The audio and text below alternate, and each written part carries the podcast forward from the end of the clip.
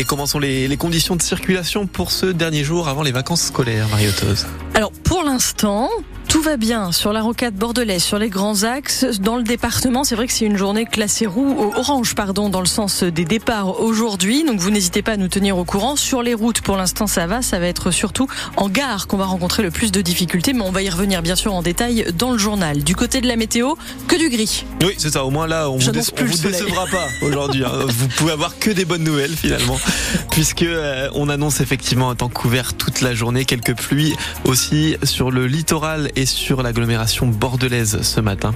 Du côté des températures, elles vont rester à peu près stables toute la journée entre 10 et 13 degrés.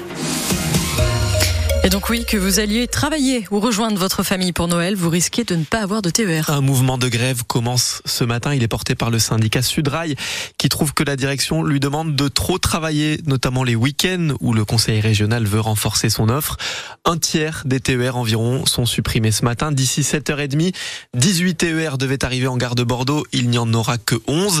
Et ce week-end de Noël n'a pas été choisi au hasard, mais pour mettre la pression à la direction, reconnaît Kevin Guillain, conducteur de TER à Bordeaux, encarté à Sudrail. On veut juste forcer la main sur l'entreprise. On demande des choses comme des embauches. On ne demande pas quatre semaines de congés supplémentaires. Juste avoir les capacités, les moyens de faire notre travail correctement. On n'en peut plus. On ne peut plus faire ça. C'est physiquement. C'est pas une question d'argent. Actuellement, on ne demande pas un euro de plus. Et au-delà de même de nos limites, c'est aussi les limites du matériel. On n'a plus assez de trains. Énormément de trains sont en panne, ont des défauts. Ce qu'on demande là, c'est la possibilité de faire notre métier correctement. Parce qu'effectivement, après, en plus ben, de conduire euh, en étant épuisé physiquement, c'est une menace pour la sécurité. On est sujet à faire des erreurs de conduite qui peuvent avoir des conséquences dramatiques ben, sur la sécurité des voyageurs et la note bien sûr, et également sur les infrastructures. Et ce préavis court jusqu'à ce lundi 25 décembre avant un deuxième préavis qui débutera le lendemain, le 26, et ira jusqu'en 2024. Pensez donc bien à aller vérifier que votre TER circule sur le site TER Nouvelle-Aquitaine. Les TGV, eux, ne sont pas touchés par ce mouvement de grève. Un enfant de 6 ans blessé par balle hier à Langon. Oui, le tireur, c'est son cousin, âgé seulement de 5 ans. Il jouait avec l'arme qui était rangée mais pas suffisamment bien cachée a priori. Le petit garçon est hors de danger. Il a quand même été transporté hier au CHU de Bordeaux. Après un jeune de 13 ans arrêté mercredi à Arcachon, ce sont deux adolescentes de 12 et 14 ans qui ont été convoquées à la police à Bordeaux selon Sud-Ouest, soupçonnées d'avoir envoyé de fausses alertes à la bombe. Leur collège Alain Fournier dans le quartier Saint-Genès à Bordeaux avait été évacué tout comme le collège Sainte-Marie-Bastide. C'était le 1er décembre. Eux n'ont pas fait cours pendant toute une semaine début décembre. Mais là, la menace était beaucoup plus précise. On retourne ce matin, dernier jour avant les vacances, au lycée Jean Monnet à Libourne. 15 jours après ce droit de retrait des enseignants qui avaient retrouvé une lettre menaçante et raciste dans leur établissement. Depuis, les cours ont repris, mais plusieurs enseignants regrettent un manque de soutien.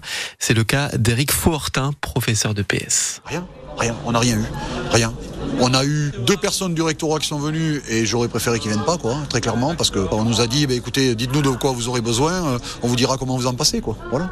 Voilà ce qu'on nous a dit, très clairement. Je commence à être un peu ancien dans la, profession, donc je n'attends plus rien euh, de mes hiérarchies, mais à chaque fois, ça fait quand même un petit quelque chose, quoi, voilà, de le constater. Malheureusement, c'est comme ça, voilà. Et on essaye de se battre, nous, à notre petit niveau, pour que ça change, ou du moins pour que ça empire pas et malheureusement on n'est jamais suivi, jamais. Et non seulement on n'est pas suivi, mais en plus on est sanctionné. On n'est pas sur une revendication salariale, on n'est pas sur des choses comme ça, on est au-delà de ça. Et malheureusement, on a l'impression qu'en fait c'est une loterie. Est-ce que c'était une menace comme ça en l'air ou est-ce que c'est vraiment vrai? Ben, le problème, c'est que si ça arrive à quelqu'un, comment on fait? Qu'est-ce qui va se passer? On va encore faire euh, des marches blanches? Et les deux tiers des professeurs avaient exercé leur droit de retrait. Pour certains, il n'a pas été reconnu. Ils ont été considérés grévistes et ont donc perdu une semaine de salaire. Les femmes sur le point d'accoucher vont devoir faire des dizaines et des dizaines de kilomètres. La maternité de l'Esparmédoc sera fermée à partir de demain et jusqu'à jeudi. Il manque un gynécologue obstétricien. Les futures mamans seront donc redirigées pendant cette période vers la clinique Bordeaux-Nord ou vers Arès, les deux à 70 km de l'Espar.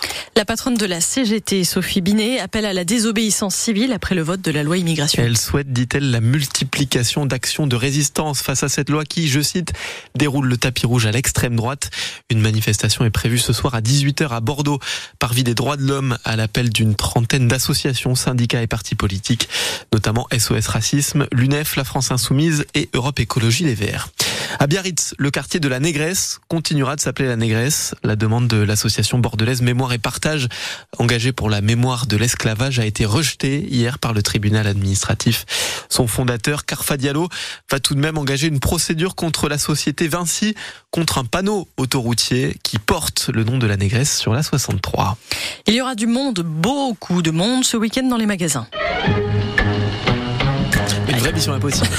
Le dernier week-end avant Noël pour faire les, les derniers achats à déposer sur la table ou au pied du sapin.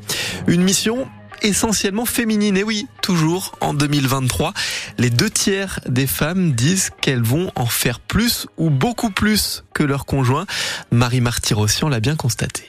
Pour Delphine, c'est simple. C'est un peu, un peu la course à droite à gauche. Dans sa famille, c'est elle qui est en charge de faire les cadeaux pour tout le monde à Noël et il lui en reste encore quelques-uns. C'est toujours les trucs de dernière minute qui sont un peu compliqués. C'est toujours les choses qu'on n'a pas trouvées parce que les choses précises, ça va assez vite. Il me reste euh, deux, trois petites bricoles de compléments pour mes enfants. On cherche un ou deux pulls. Euh, voilà, des petites choses rapides. Rapide, oui, mais il faut quand même se libérer du temps pour pouvoir faire ses achats. Nadège s'occupe des cadeaux pour une quinzaine de personnes au total et pour cela, elle a dû carrément poser un jour. Faut dire, je le fais quand même avec plaisir. Mais bon, c'est vrai que voilà, ça, ça fait quand même pas mal. Je me suis peut-être pas forcément rendu compte de la charge qui reposait sur mes épaules. Une charge mentale pour de nombreuses femmes qui prennent sur elles la responsabilité de tous les cadeaux. Il faut se débrouiller pour trouver des idées originales, pas trop chères. Et pour Marie, ça peut tourner au calvaire. Cette année, je le vis vraiment plus comme une corvée qu'un plaisir en fait. Ça va, ça va le faire, mais c'est un peu stressant. Donc c'est dommage quand même de stresser pour ça. Puis après, il faut penser à ce qu'on va manger, ce qu'on va. C'est pas voilà. fini. Non, c'est pas fini. Alors dans certaines familles, c'est un peu plus équilibré, comme chez Antoine qui vient de finir ses toutes dernières courses. En fait, on s'occupe chacun de tout le monde, donc il faut trouver un cadeau pour chacun. Voilà. Et d'après une enquête de l'IFOP, plus de 6 femmes sur 10 estiment en faire davantage que leur conjoint pendant les fêtes de Noël. Et contre 22% des hommes qui disent en faire plus de leur côté.